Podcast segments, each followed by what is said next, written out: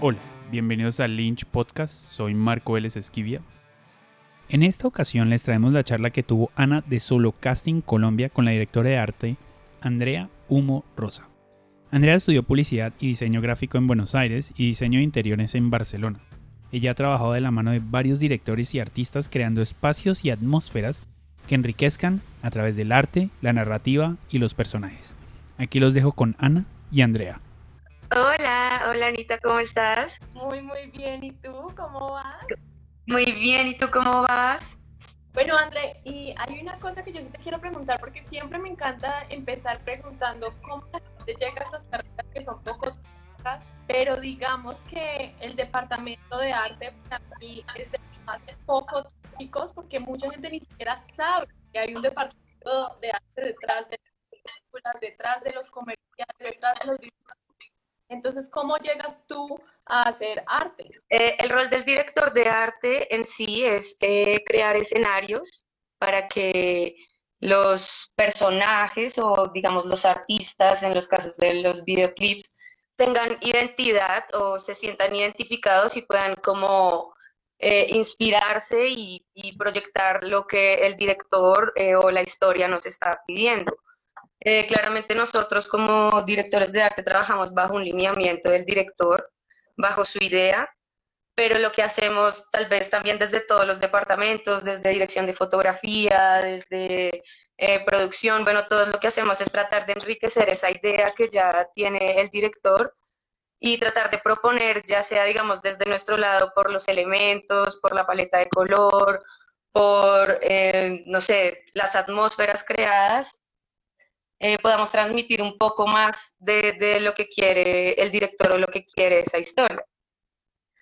Digamos que para mí un poco la historia es, es, un poco rara, yo vengo del mundo de la publicidad, eh, yo estudié en Argentina, estudié primero diseño gráfico, después de ahí empecé a estudiar creatividad publicitaria, quería ser eh, publicista y estar en agencia, bueno, ese era como un poco el camino al principio.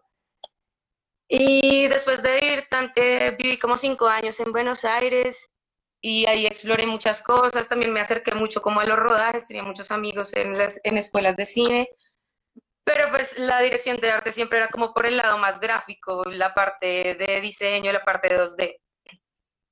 Después de ahí me vine a vivir acá a Bogotá, me regresé y empecé a buscar trabajo y conseguí trabajo en una productora Ahí aprendí un montón de cosas, trabajé con muchísimos directores muy, muy buenos. Eh, estaba principalmente enfocada en publicidad.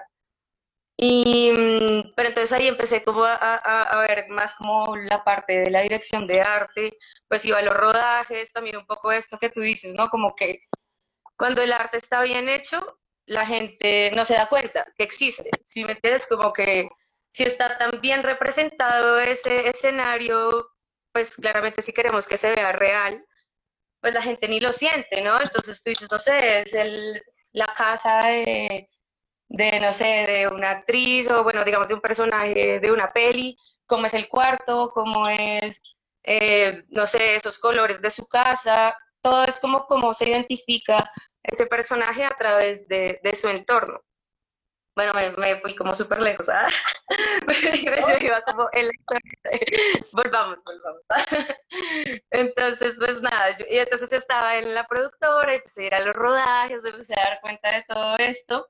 Yo dije, no, pues esto es lo que yo quiero hacer. Digamos que un poco también estaba perdida al principio, no sabía muy bien cómo uno llega como al, al, al mundo de los rodajes y hay muchos roles, ¿no? Como muchas cosas en que te puedes desempeñar y uno al principio está como, no, pues quiero dirigir, quiero escribir, quiero hacer guion, quiero producir, quiero hacer arte. Bueno, te pasan como primero mil cosas por la cabeza.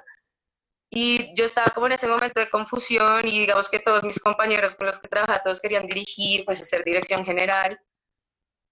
Y, y pues nada, un poco también por mi bagaje que pues siempre he hecho diseño, y cuando fui adolescente bailé ballet, entonces también siempre estuve como alrededor de escenografías, entonces como que, no sé, sentía que realmente por ahí era como la cosa, el camino, y, busqué la manera de instruirme y, y, como educarme, porque una cosa que sí pasa aquí en Colombia es que no hay muchos lugares donde los directores de arte se puedan formar.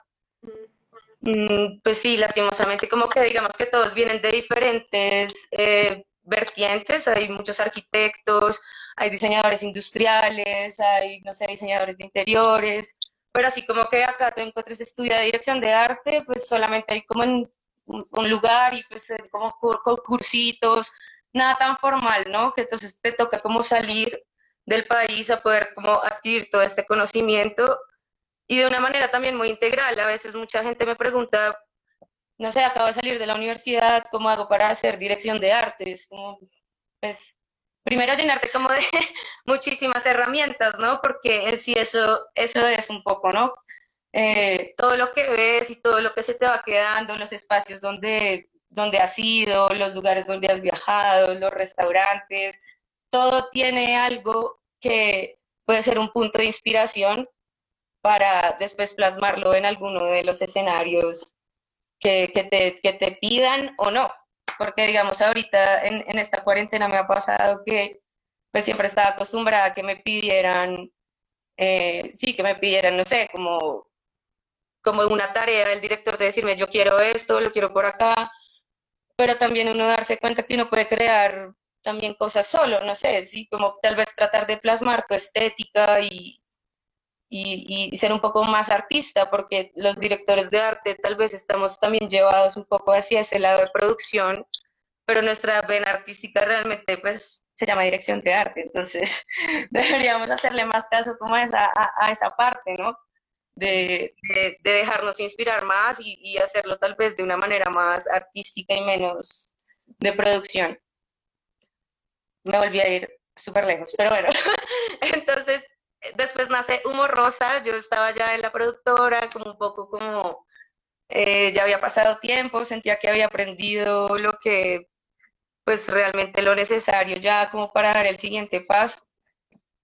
Y me fui a estudiar a Barcelona, allá estudié dirección de arte, estudié diseño de interiores, eh, conocí mucha gente, también muy chévere, muchos lugares, estuve, digamos que también mucho tiempo sola, que me ayudó como como a, tomar esa decisión de decir, bueno, quiero hacer de esto algo más, no solo quiero ser como Andrea Parejo, directora de arte, sino quiero formar una empresa o, un espacio que, que empezara a destacar la dirección de arte por el lado artístico, como te lo digo, el lado estético, no solo como, bueno, no sé, ven y tráeme, montame aquí una sala y ya está, tráeme la sala de tu casa y me la montas acá en el set, sino es como, como yo realmente te puedo proponer y te puedo hacer que tu idea o tu espacio hasta sea como, no sé, ni siquiera tiene que ser como en lo audiovisual, sino en un evento o en tu casa, sino como haces que tu espacio, ese entorno, realmente hable de lo que tú eres. Mm. No sé, algo así. Y ya, y pues ya llevo como tres años con la empresa. Ha sido un camino, pues, duro, pero súper chévere, hemos aprendido un montón de cosas. Y pues nada, ahí vamos, hemos hecho bastantes videoclips, súper contenta por ese lado, es como lo que más me gusta y lo mm. que más le apunto. Pero pues igual a todo, también estamos ahorita en la preproducción de un corto, súper chévere, que es como en el Pacífico. Pues nada, muchos proyectos, esperando que pase pronto eh, este tema con mucha, mucha ansiedad de que pase pronto para poder arrancar otra vez eh, a trabajar, sí. Y si no, pues igual lo que te digo, mientras tanto, ir haciendo cosas, ¿no? Ir haciendo proyectos propios, no parar, no parar porque si no para, se estanca y el cerebro como que muere, ah, las ideas mueren. Bueno, André, y yo te quería preguntar un poquito de eso de los videoclips, porque yo veo que ahorita los videoclips eh, de música urbana especialmente están muy enfocados en la parte de arte de los ¿Cómo ha sido eso y cómo lo has encontrado? Porque normalmente, digamos, los videos musicales eran como lo más casero. Y son unas producciones geniales. Cuéntanos un poquito más de ese trabajo. Bueno, sí, es, es un poco también, yo llegué a los videoclips también de una manera así muy random, pues yo arranqué haciendo comerciales y pues se me presentó la oportunidad de hacer uno para Ventino con eh, los chicos de Turbo, que son una productora, son súper eh, talentosos y con ellos hicimos también otro de Santiago Cruz.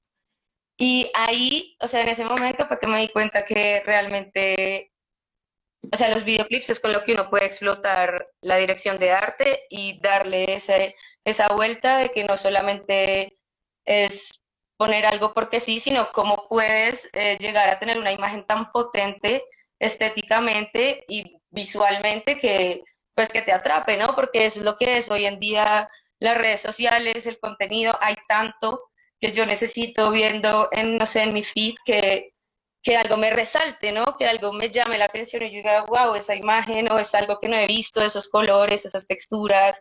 Entonces, eso es lo que ha hecho los videoclips y sobre todo ahorita, eh, pues bueno, hace unos meses acá en Colombia se estaba produciendo bastante, muchísimo realmente muy, muy, cosas muy chéveres. También los directores y los artistas están abiertos a, a muchas cosas, a las cosas que uno les proponga. El último que hicimos fue para la Loebrat, el de la gatita. Fue increíble también. Eh, fue con Fox, con un director que se llama Juan Pinilla, que es también súper crack, muy genio, como que me copió muchas cosas que, que tal vez tú a veces dices como, que lo ves como convencional o te dicen desde el principio, bueno, vamos a rodar algo en una cárcel y pues es reggaetón, y, pero esto podría ser de la manera pues típica, ¿no? Un montón de nenas ahí como un carro, no sé, nos podríamos ir como a lo típico y, y pues realmente no sé si eso vaya a resaltar, como te decía, ante todo el contenido de todas las personas que están haciendo. Entonces, a través del el color o de lo que nosotros podamos proponer, realmente podemos eh, hacer eso, destacar y que los artistas también se sientan que, que, dentro de todo lo que hay son importantes y que, o yo, para mí lo más importante es como generarles ese mundo, ese mundo o, ese, esos escenarios para que se sientan inspirados para ya sea cantar, ya sea actuar o qué sé yo. André, y como, a ver, hablando ahorita poquito de actuación, tú hablabas también de, de, cómo no es simplemente poner objetos aquí y allá, simplemente porque tienen que estar en estas salas. ¿Qué me cuenta eso del personaje? ¿Cómo podemos unir eso para los actores cuando llegamos al set? ¿Cómo el arte me ayuda a mí con mi personaje en cuanto a actuación? Claro, digamos que nosotros, yo desde la dirección de arte lo que hago es como proponer también acciones de lo que podría suceder en ese espacio. Entonces, no sé, tenemos eh, al personaje, pero a veces no sabemos, o no sé, digamos, es una persona que es un policía, y, pero si su, su ambiente o su entorno no le da esos elementos para poder improvisar o para poder sentir que realmente está en un espacio de, pues sí, que le permita inspirarse para ser investigador o lo que sea, pues creo que, que, esa es nuestra labor, ¿no? Dar esos elementos, proponerlos, decir qué pasa si aquí hay unas carpetas de investigación, entonces mientras cuando arranca el plano él las está leyendo y después, bueno, ya dirección, mira, ¿qué hace? Pero tú le das como, sí, o sea, creas como ese espacio donde llegan los demás a jugar, como a hacer con, con todos los elementos y las cosas que encuentran, empiezan a, a, inspirarse y a, y a dar más. Entonces yo creo que ahí es donde es como uno tratar de, de eso, entre más elementos le des al actor para que se sienta en su personaje, pues ahí lo estás ayudando y lo estás haciendo pues mejor. Y ustedes como actores, pues también creo que hoy en día también son súper duros porque pues eso era más como en la antigüedad, ¿no? Porque tú ahora ves un actor en una pantalla totalmente verde y él se puede ir hasta que está, no sé, en el mismísimo espacio y tal vez no necesite esa atmósfera o ese arte o esos elementos, pero pues porque, no sé, ya los actores también, un nivel que han adquirido increíble, pero, pero para nosotros desde nuestro arte, pues eso es lo que hacemos, hacer que se, que se sienta creíble, ya sea algo abstracto, como digamos lo que yo hago. Yo, pues mi estética no es tan, tan realista, ¿no? Como que trato de hacer cosas más minimalistas, abstractas, raras, pero dentro de todo eso tiene que haber una realidad, si me entiendes, como el personaje camina, se desplaza, no, no puede estar como chocándose contra las cosas, a menos de que esa sea la idea, ¿no? Pero todo tiene una razón de ser y, y lo que permite es eso, que, que quien se pare en ese escenario, porque pues puede ser un bailarín, un cantante, lo que sea, el artista que se pare ahí, pues le dé las herramientas para sentirse en su concepto o identificado o sería eso sería como básicamente André, ¿a qué punto digamos puedo yo interactuar con los objetos una vez ya están puestos en set? Porque también tenemos que mirar la continuidad y todo este tipo de cosas, pero a veces, a ver, a nosotros como actores y actrices nos dicen muchas veces hay que tener un hacer escénico para que se vea la, la, normalidad, porque digamos aquí tú y yo estamos hablando, pero porque estamos en una pantalla no estamos haciendo más. Sin embargo, yo tengo acá mi tengo mi agua, tengo mi lápiz, objetos para tener un quehacer de la vida común. Entonces, para que la actuación se vea un poquito real, también tenemos que tener un quehacer escénico. Pero hasta qué tanto puedo yo interactuar con esos objetos sin dañar la continuidad, sin de, pronto...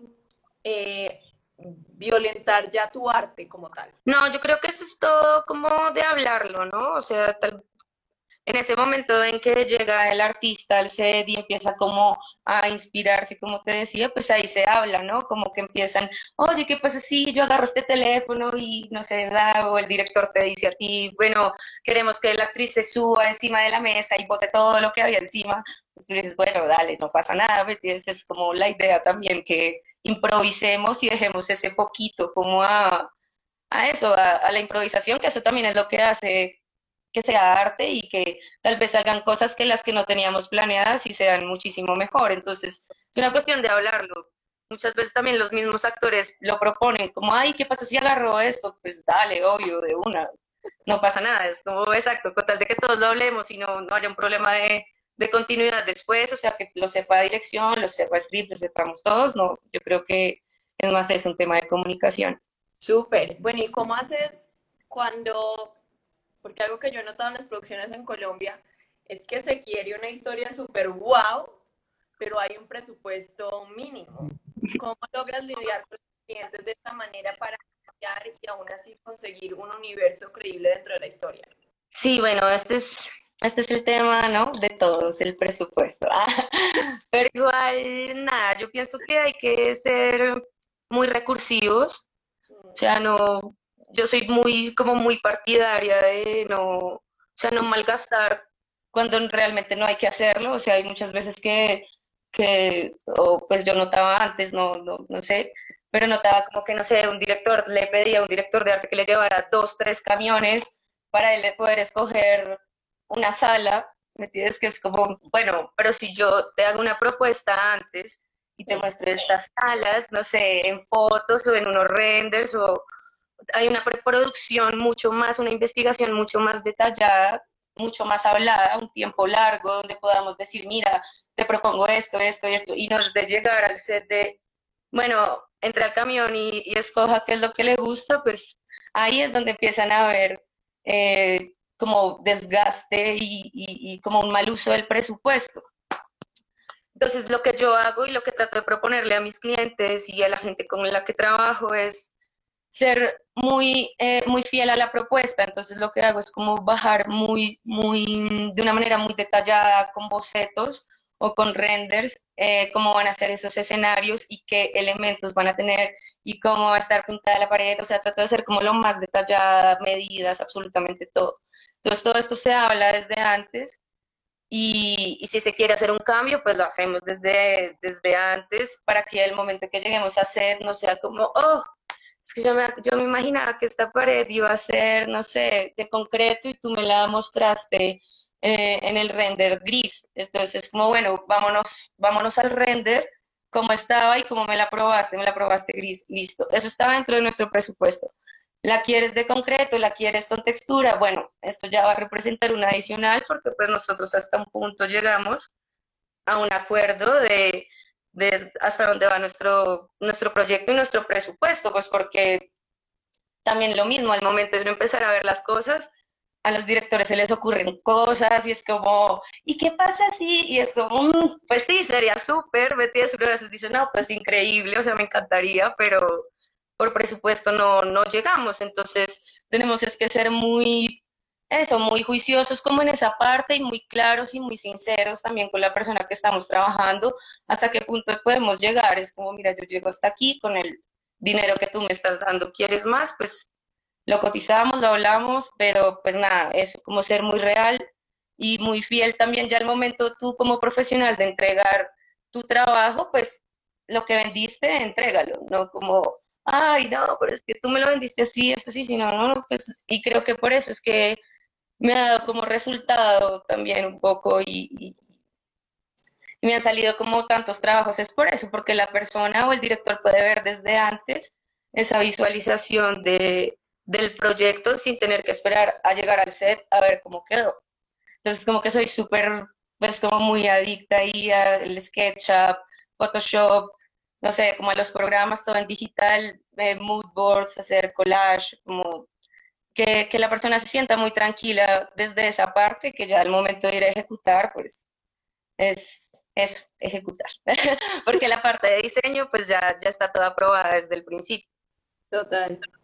Bueno, voy a hacer acá un paréntesis que Latino Universal está preguntando mucho que si edad es una adulta es una edad muy adulta para empezar a ser cantautora o actor. Son dos profesiones muy diferentes, pero no nunca estar para empezar a hacer de arte, estudiar y formarse.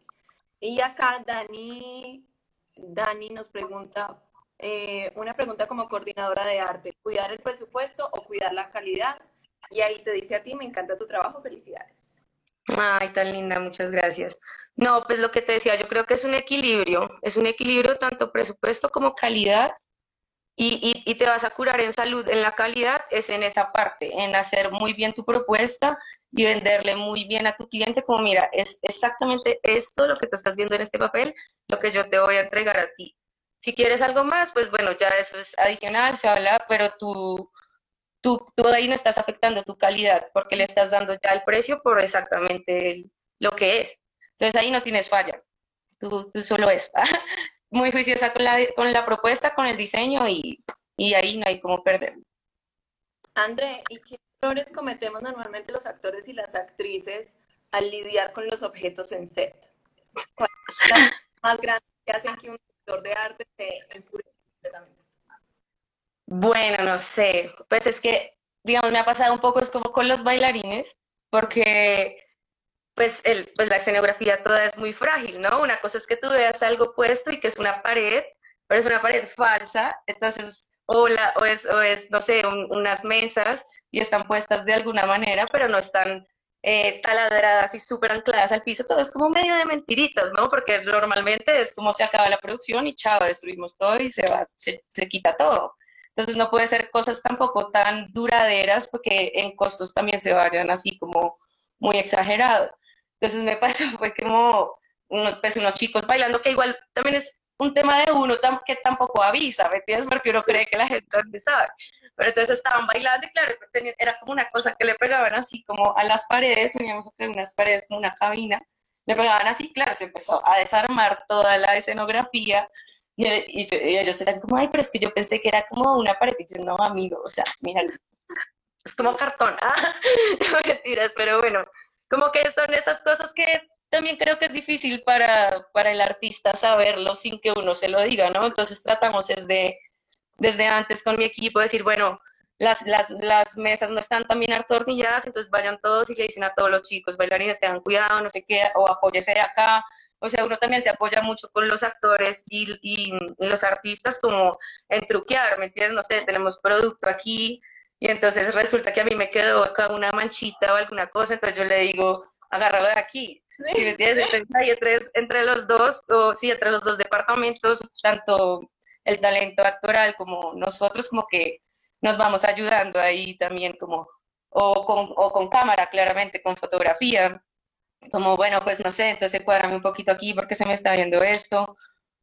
Y nada, así sería, como todo, como de hablarlo. Es que siento que eso realmente es, lo es todo en el rodaje, eso es como una unión de, de muchas fuerzas, de, de, de muchos equipos, eh, que pues así cada uno tenga como su líder, todos, todos y cada uno de sus miembros son súper importantes que, que, eso, hace eso, ¿me entiendes? Que todo, todo sea perfecto y todo fluya, es, hace, es la buena comunicación.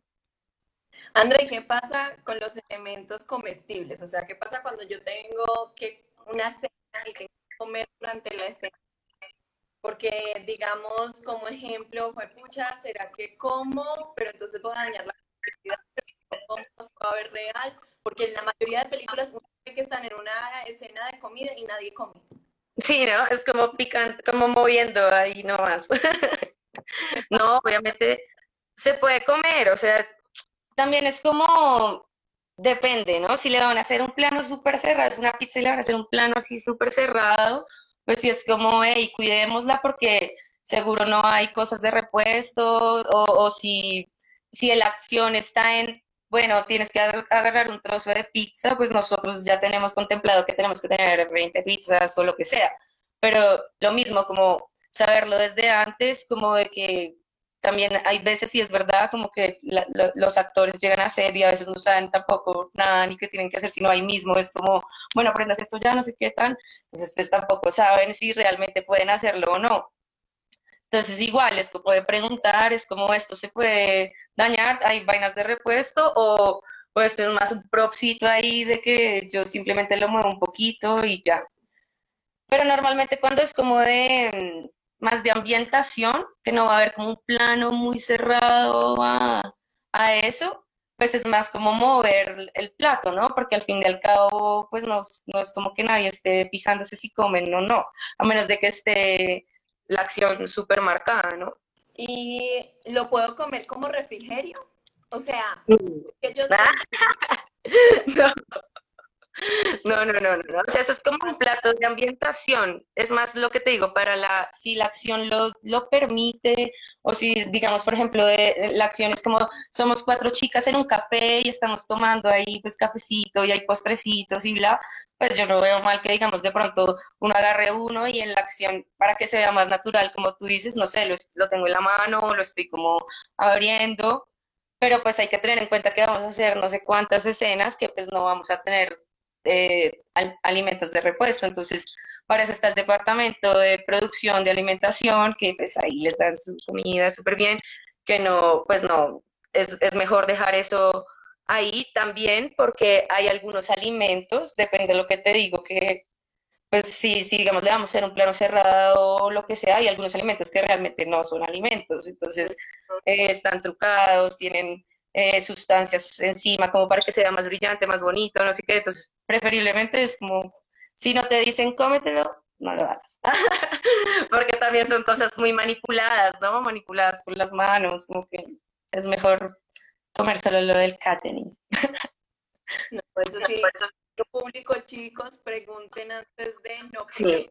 significa que para uno Em, porque sí he visto en producciones donde a veces se comentó y llega la escena donde uno tiene que usar el prop, o sea, la comida de prop, y no hay, y hay Total. No se hace. primero. no se hace. Bueno, ¿y cómo debe ser? Hemos hablado de, poder conversar. La cosa es que cuando realmente uno llega nuevo a set o cuando es su primera producción, ¿cómo debe ser ese trato con eh, ¿Cómo sé hasta dónde puedo preguntar hasta dónde? Que también ustedes andan corriendo de arriba y para abajo. O sea, ¿hasta cuándo pueden verdad conversar, hablar? ¿Cuáles son las preguntas que debería hacer? ¿Y hasta qué punto debo dejar simplemente pues no sé, realmente yo y, también con mi equipo tratamos de ser todos como muy relajados en ese sentido. Hay, hay equipos o producciones que sí son como muy, no sé cómo decirlo, tal vez como la vieja escuela, por así decirlo, tiene como unas jerarquías y unos lineamientos un poco marcados de cómo debe ser el comportamiento en set, ¿no? Como tú no le hablas al director, sino al asistente de dirección, o no le hables a la directora de arte ni al director de fotografía, sino eh, no sé, creo que con los actores, no sé, creo que es primero como a su, a su director de casting y bueno, y de ahí él se dirige a su productor y bueno, todo un tema. Pero si uno está ahí en el momento en el que hacer, pues para mí realmente no hay ningún problema y con mis chicos es lo mismo en que nos pregunten como, hey, ¿puedo hacer esto? ¿Me puedo sentar acá? ¿Puedo mover esto? Tal. Y pues ya creo que eso es lo mejor, poder uno pues estar tranquilo también de responderles o de uno eh, advertirles, por ejemplo, eso, no sé, está todavía la, eh, fresca la pintura, no te sientes ahí todavía porque nos falta hacer esto, y ya, y realmente con todos los actores y, mm, pues el talento que he trabajado, los modelos, todo, todo, todo el mundo es como muy bien, muy buena onda, pues no sé, aún no me ha tocado alguien así como que no le puedas decir eso, ¿sabes? Como, oye, no te sientes ahí o lo que sea, y lo mismo eh, como en una comunicación al revés, de que te, no te puedan preguntar a ti eso, como puedo agarrar esto, puedo mover esto, tal, y pues uno les dirá sí, no, tal, o espérame un momento, no, pues no le veo como, como, es de eso, de hablar y preguntar y, y, no, no le veo como una cosa así de eso que te digo, es como analizar de pronto un poco el equipo, si lo es como, ah, como que es como complicado, pero normalmente los equipos nuevos, ahorita todas las productoras jóvenes, eh, pues todo el mundo es como muy tranquilo, como muy relajado, y no, no hay problema, como que uno pregunte, pienso yo. O sea, siempre comunicar las cosas antes y poder como saber. Sí, eso es, esa es la clave, como preguntar, preguntar, ¿puedo hacer esto? ¿Puedo hacer esto? No, sí, no, y ya, no pasa nada. ¿Puedo ir a comer? No puedo, me puedo ir, no sé, ¿verdad? Porque claro, a veces lo que tú dices también es verdad, como que llegan un poco perdidos al sed o como, pues es que no sé qué hago mientras o no sé, sí. Entonces sí, está bien que, pues lo pregunten y, tal vez de pronto primero a su pues a quien sea la persona que esté a cargo de ellos y si ven que lo que te digo, ya estando ahí en set, pues a cualquier asistente, como, oye, puedo hacer esto. Normal. ¿Y qué tipo de proyectos sueñas con hacer que aún no hayas tenido la oportunidad de hacerlo? Pues no sé, quiero hacer muchos videoclips, pero así muy top, ah, como internacionales. Me encantaría hacer un videoclip de J Balvin. Ahorita con todo su tema del color. O sea, realmente ni siquiera es tanto como por la música ni nada, sino como, como ese, o sea, espacios donde pueda mostrar como mucho mi estética o lo que me gusta hacer, ¿no? No tanto como de las pelis me encantan, también me encantaría pues si llegara algo así como, como acorde a, como a mi estética, digamos, por así decirlo, y obviamente, pues no sé, estoy diciéndolo como de una forma, por pues, decir, por decir decirlo, humilde, eh, digamos, no sé, como las pelis de Wes Anderson, pues algo así me encantaría hacer, ¿sabes? Como donde la dirección de arte realmente tiene una gran importancia. No, no, no, es, es eso, más, más independientemente del formato o el tipo de proyecto, es más proyectos donde se pueda ver y se resalte mucho la dirección de arte. Que creo que eso puede ser los videoclips, los fashion films. Hace poquito hicimos uno con Manuel que, que hicieron la charla también el miércoles. No sé, todo ese, ese tipo de piezas me, me gustan mucho. Pero pues no tengo algo así que que tú digas como, bueno, no, de pronto como una peli de época, algo así me parecería genial, o una serie, algo de época, como retro, me parecería súper, o futurista también, sabes, como que algo como con el juego del tiempo me parecería muy chévere. Colombia se toma en serio toda la parte de arte en el cine.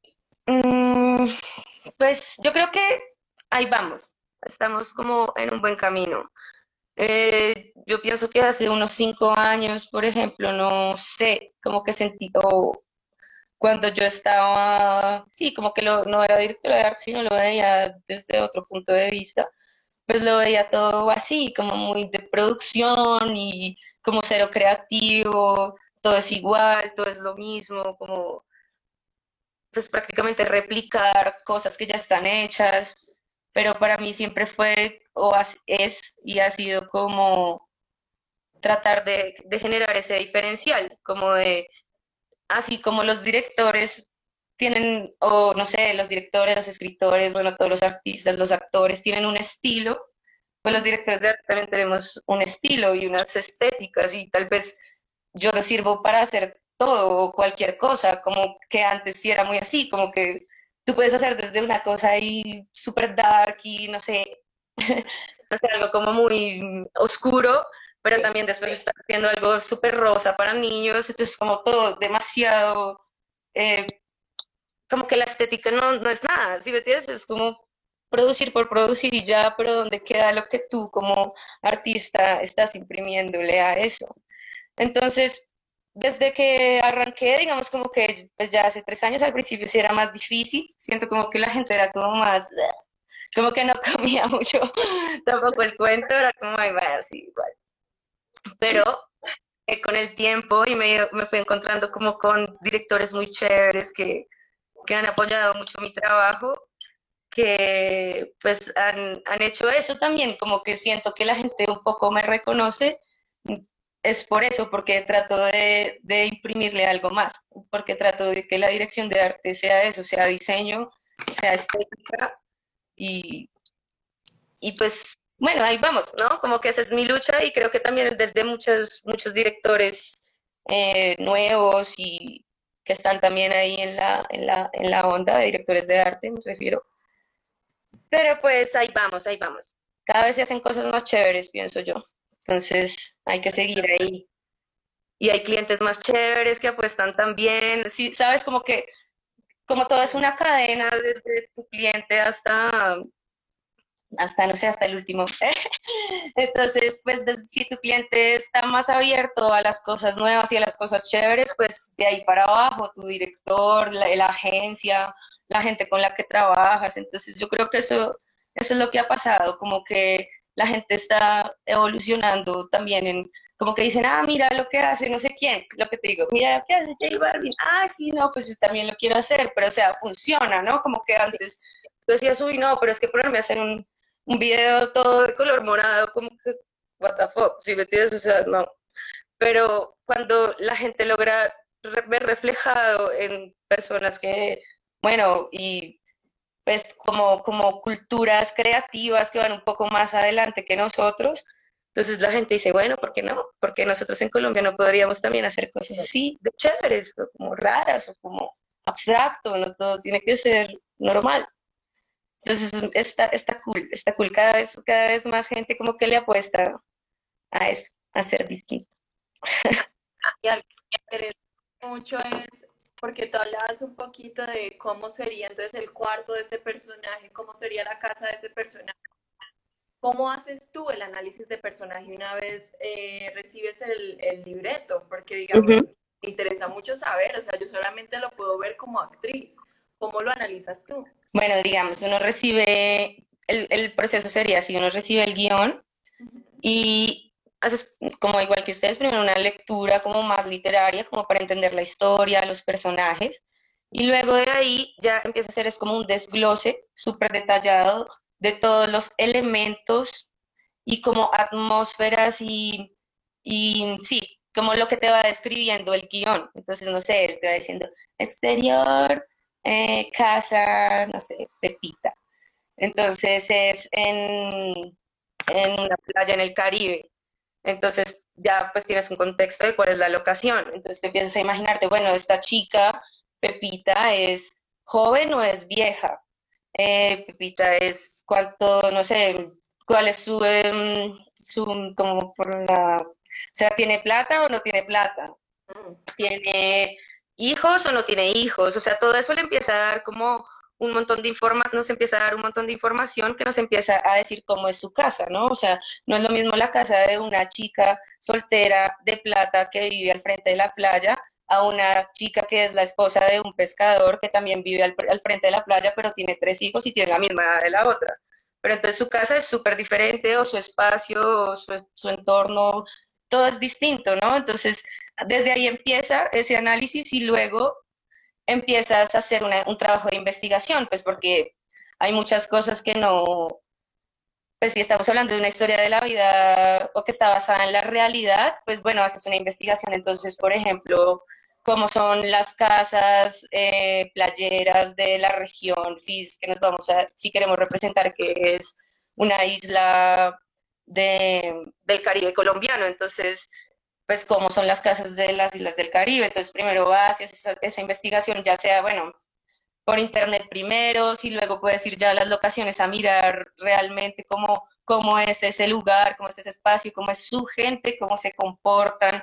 Ahí es información, información que se te empieza como a, llenar la cabeza de ideas y ya luego eso empiezas a plasmarlo eh, a través de bocetos, a través de referentes, fotografías, bueno, mucha información visual con la que empiezas como de a pedacitos a armar un collage de todas esas cosas que viste y sentiste o pensaste, porque también son comportamientos, ¿no? Como que, no sé, la señora se levanta todos los días a hacerle el desayuno a sus tres hijos y entonces los sienta al lado en la mesita y tiene ahí como las sillitas de los tres bebés, entonces sí, como que la misma historia también te va nutriendo a ti como de, bueno, y le dices al director, ¿y qué pasa si, no sé, la señora es como muy pobre y entonces pues no tiene eh, teteros, no tiene como una, no sé, unos tarritos ahí improvisados que con eso es lo que les da a los niños. O sea, te empiezas a como a, a, a pensar en todo ese tipo de detalles de cómo puedes hacer que sea más creíble o no. Lo que te digo en el caso de lo que estamos hablando, si es una historia real. Sí. Pero si, digamos, estuviéramos hablando que es tipo Star Wars, o sea, un universo, o sea, que no sé, la primera vez que el director de arte leyó Star Wars, pues ahí no le estaban diciendo cómo era cómo eran las casas, cómo era todo, ¿no? Como los, los elementos, las armas, eh, los trajes, todo esto como que tienen que empezar, es ya como también basado en la realidad, ¿no? Porque pensarán, empezarán a investigar cosas, irán, no sé, la ciudad de hierro que hay por allá, en no sé dónde, o paisajes que se encontraron en desiertos de no sé dónde. Entonces dijeron, esto puede ser como un planeta, bla. Y entonces, ¿por qué no las armas son de luz, como unos láseres? que porque, ¿Por qué? No sé, porque pues ahí empiezan ya todos como un equipo gigante de personas a trabajar dentro de cómo podemos hacer que ese universo sea real dentro de toda esa imaginación, ¿no? Y que sea como congruente. Pensemos, digamos, en Game of Thrones. Mm. Es como, pues, todo, todo, es toda una sociedad que existe paralela, digamos, a la sociedad de nosotros. Entonces, decir, como cada uno de ellos, de esas, eh, ¿cómo se diga? De esas familias, se visten distinto, sus colores son distintos, sus eh, casas son distintas, los materiales que tienen a su alrededor son diferentes, los elementos que se encuentran son diferentes. ¿Por qué? Porque está marcado por muchas cosas. Unos son más ricos, otros son más pobres, unos viven en, en la playa, otros viven en el bosque, otros viven en el, en el bosque del norte, invierno, donde hace un frío tenaz.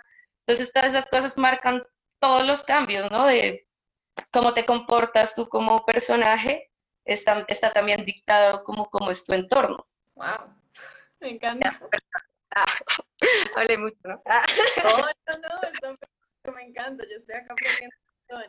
André, y vámonos un poquito por la psicología del color, eh, que me interesa a mí mucho porque creo que es algo que los actores y las actrices no tenemos mucho en cuenta porque ya hay un equipo de arte que hace eso en cuanto al entorno o los vestuaristas que nos ayudan con nuestras cosas, pero yo quiero saber en un día a día, para ir, digamos, a una audición donde yo tengo que tener una mentalidad ganadora, tengo que llegar empoderada con todo el asunto como fuerte, eh, con mucha confianza en mí misma, ¿qué colores tú recomendarías para cuando tengo que como resaltar en el montón, por así decirlo? Pues no sé, yo pienso que, pues no sé, digamos algo que yo hago, no sé si lo puedan aplicar como de pronto a, pues a, lo de las audiciones. Cuando yo tengo que ir a presentar un proyecto, eh, no sé, a un cliente, entonces, pues claro, todos los clientes son súper diferentes, así mismo como sus producciones, todas son re diferentes, los personajes, todo. Pero entonces yo analizo mucho, pues, cómo es mi cliente. Entonces yo digo, si mi cliente es un señor de corbata, es un banco, y pues no sé, tal vez a él no le guste verme llegar a mí como con los pantalones rotos y entonces así con mi pinta de loquita y tal. Pues no sé, tal vez al man le guste más que yo llegue así como arreglada, con mi cuello tortuga, tal. Así de pronto yo no sea tan así, ¿me entiendes? Pero, pero como que él se siente más, hay como una empatía en lo visual, ¿sí? Como, como, como en la primera impresión, porque realmente eso es lo que, pues es verdad, suena como todo, pero es verdad, o sea, eso se basa mucho en todo. los primeros 10 segundos que te da una persona, pues ya saca como una lectura de ti. Entonces, si digamos, por ejemplo, yo voy a hacer otra marca como Adidas o voy a hacer un reggaetonero, pues tal vez al man no le va a parecer tan chévere que yo llegue así vestida como una vieja así todavía bien puestecita, pues porque él va a decir, pues tal vez ella no va a entender lo que yo, mm, lo que yo estoy pensando o lo que yo quiero plasmar. Entonces yo pienso que tal vez es un poco analizar eso, ¿no? Como ustedes decir cómo es mi director, como, como que es de pronto ese trasfondo de lo que quiere mi personaje y, y tratar de proyectarlo por ahí, porque pues yo te puedo decir, no, no sé, el rojo con el rojo destacas, bla, pero pues no sé, si tu personaje es alguien así todo lúgubre y mm. súper emo, y pues si te vas a ir de rojo, tal vez el mal le choque, ¿no? Como, está en nada porque se viene así, si ya está leyendo que pues el personaje es de otra manera, ¿no? Entonces yo creo que es más eso, y obviamente también analizar el personaje que vas a ir a audicionar, pero creo que también es un buen truquito pensar en para quién, a quién le vas a, vender pues tu, tu producto. Ah. Un poco pues sí es eso, ¿no? Digamos, dentro de todo esto va más allá del es también la forma, también darle a la familiar que se siente ofendido y no atacado de diferente, eh, a no ser que lo que uno quiera es que están atacados al ver Totalmente, total, total, también, porque también eso puede pasar. Por ejemplo, puedo tener un cliente que es un banco, pero resulta que él le dio porque quieras que me pasó. El año pasado hicimos un banco, Banco W, pero quería hacer un videoclip de Chop Kick Town. Entonces es como yo no puedo comportarme como si te estuviera hablando a don señor, no sé, Banco Colombia, tal. Porque pues no, porque así sea un banco, ellos quieren proyectar otra cosa, quieren ser como cercanos a la gente, quieren ser, eh, pues si contratan a alguien como Chopit Town es porque quieres como eh, popular, pero, pero chévere, como cercano, ¿sí? Entonces como que uno también tiene que ser así, no, no como todo distante, ah, porque pues yo siento que eso no, pues no, no funciona, ¿no? Tal vez con algunos no, es que yo creo que no con nadie. así el cliente sea muy así, como que también en la buena onda, pues es lo que hace todo también. Volviendo un poquito como de tu historia y de cómo llegaste tú al. ¿Has encontrado en este recorrido que hay una carrera que ayude más al diseño de arte, sabiendo que en la universidad en este momento no hay como una carrera de diseño de arte para audiovisuales? digamos, el diseño de interiores es una, es una muy buena base. También he visto que hay muchos eh, diseñadores industriales, pero en mi caso yo estudié diseño de interiores y siento que eso realmente fue lo que más le, me, me ha ayudado y me, sí, como que me ha, me ha, hecho cambiar. Siento que antes de que estudiara eso, como que no pensaba de la misma manera en los espacios, porque el diseño de interiores te da eso, espacialidad, ¿no? Como lo que te hablaba ahorita, pues tú puedes montar un set de un cuarto con una cama y una mesa de noche y lo que sea, pero pues el personaje tiene que mover, el personaje tiene que hacer cosas y tiene que sentirse normal. O sea, no es como porque para el plano yo monto la cama acá y pongo aquí la mesa, entonces el pobre actor le toca como pasar por encima, es como no. O sea, piensa un poco como en un espacio real y montarlo así para que él también tenga la, facilidad y, se sienta más cómodo, como que eso te lo da el diseño de interiores y también te da como mucho concepto.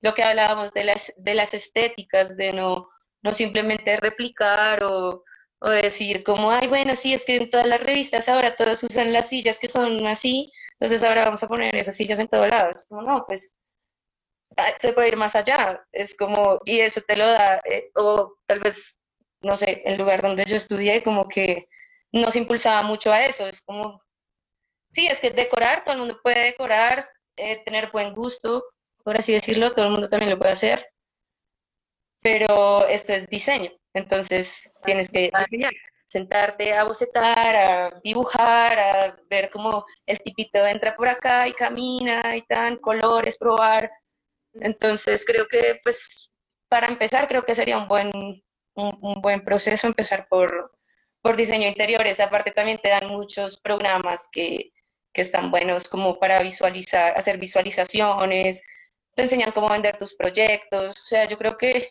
está bueno para luego em, aplicarlo al audiovisual. Entonces tendrías que también estudiar un poco el tema audiovisual, porque pues no somos decoradores, nosotros vemos y construimos y componemos a través del lente de la cámara.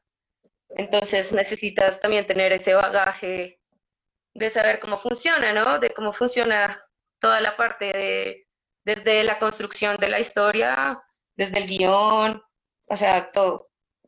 No digo cómo estudiar cine como tal, porque yo no estudié cine, pero sí, digamos, en los tres años que estuve en la productora, que pues tuve que trabajar como de la mano de muchos directores, entiendes todo eso, ¿no? Como las narrativas, eh, los personajes, o sea, no puede, porque si no, no podríamos estar hablando de todo esto que te decía, como, como de cómo crear estos mundos, porque si yo solo me dedico a decorar o a diseñar espacios como lo hace el diseñador de interiores, pues te estás dejando todavía la otra mitad, que es la parte del cine o la parte audiovisual, que pues también es, es, es otro tema, pero yo creo que hay que hacer como un poco las dos, ir haciendo haciéndolo así como tal vez podrías arrancar eh, haciendo algo de comunicación audiovisual o aquí, aquí sí hay muchas universidades que tienen como, eh, sí, la carrera de cine o de medios, que aprendes como las bases de producir algo, em, pues todo lo técnico, ¿no? De los lentes, de la cámara, de los equipos, de cómo funciona. Y ya de ahí sí especializarte como en la parte de espacios. Igual en, en, pues, en otras partes del mundo sí hay em, pues, cursos y diplomados y carreras de dirección de arte. Pero si, digamos, pues no fuera el caso que uno no lo pueda hacer, pues también hay que checar online. No he visto últimamente, pero seguro debe haber online. Pero mm, si no, yo creo que sería así, como un poco de lo que es la parte audiovisual sí súper fuerte e ir complementando con la parte espacial y la parte de diseño. Igual se puede hacer de las dos formas. o sea, primero diseño y después audiovisual, pero sí es importante las dos cosas. André, ¿y tú cómo definirías tu estética? Porque en varios puntos mencionaste tu estética.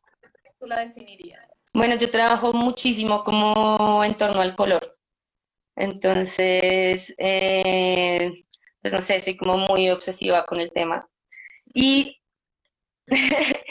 y también, pues creo que tengo como un, como, ¿cómo decirlo? Como que yo, yo empecé haciendo diseño gráfico. Entonces, me gustan mucho como las cosas planas, como más llevadas hacia el 2D, ¿me entiendes? Que todo es como sólidos, tonos sólidos, eh, jugar mucho con las cosas monocromáticas muy abstracto todo, como raro, como, como que funciona, pero también estoy tratando de representarlo de otra manera. Sí, trato de eso, lo definiría como abstracto y, minimalista y también como, mm, como geométrico, también muchas formas geométricas, muchas cuadrículas, entonces como líneas y formas como básico, ¿sabes? Como, no sé, nunca me lo habían preguntado, pero, sí, como podría definirlo como algo así. Ya para ir cerrando, André, em, ¿qué consejo tienes para, ok, te voy a pedir dos. Listo. ¿Qué consejo tienes para los actores que apenas están comenzando una vez lleguen al set para relacionarse con el crew de arte? ¿Y qué consejo tienes para las personas están interesadas en el diseño de arte, eh, de pronto algo que tú hayas entendido, que, te, que les ayude en el cambio y que de pronto lo hagan más fácil.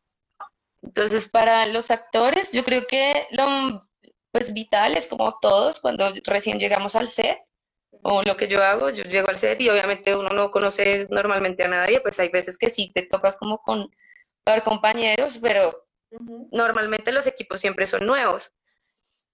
Entonces, siempre llegar a ser, saludar a absolutamente a todo el mundo, a todo el mundo, a todos los departamentos, desde la señora que te sirve los tintos, el señor que te abre la puerta, todo el mundo, todos los asistentes, los de foto, los de producción, los de arte.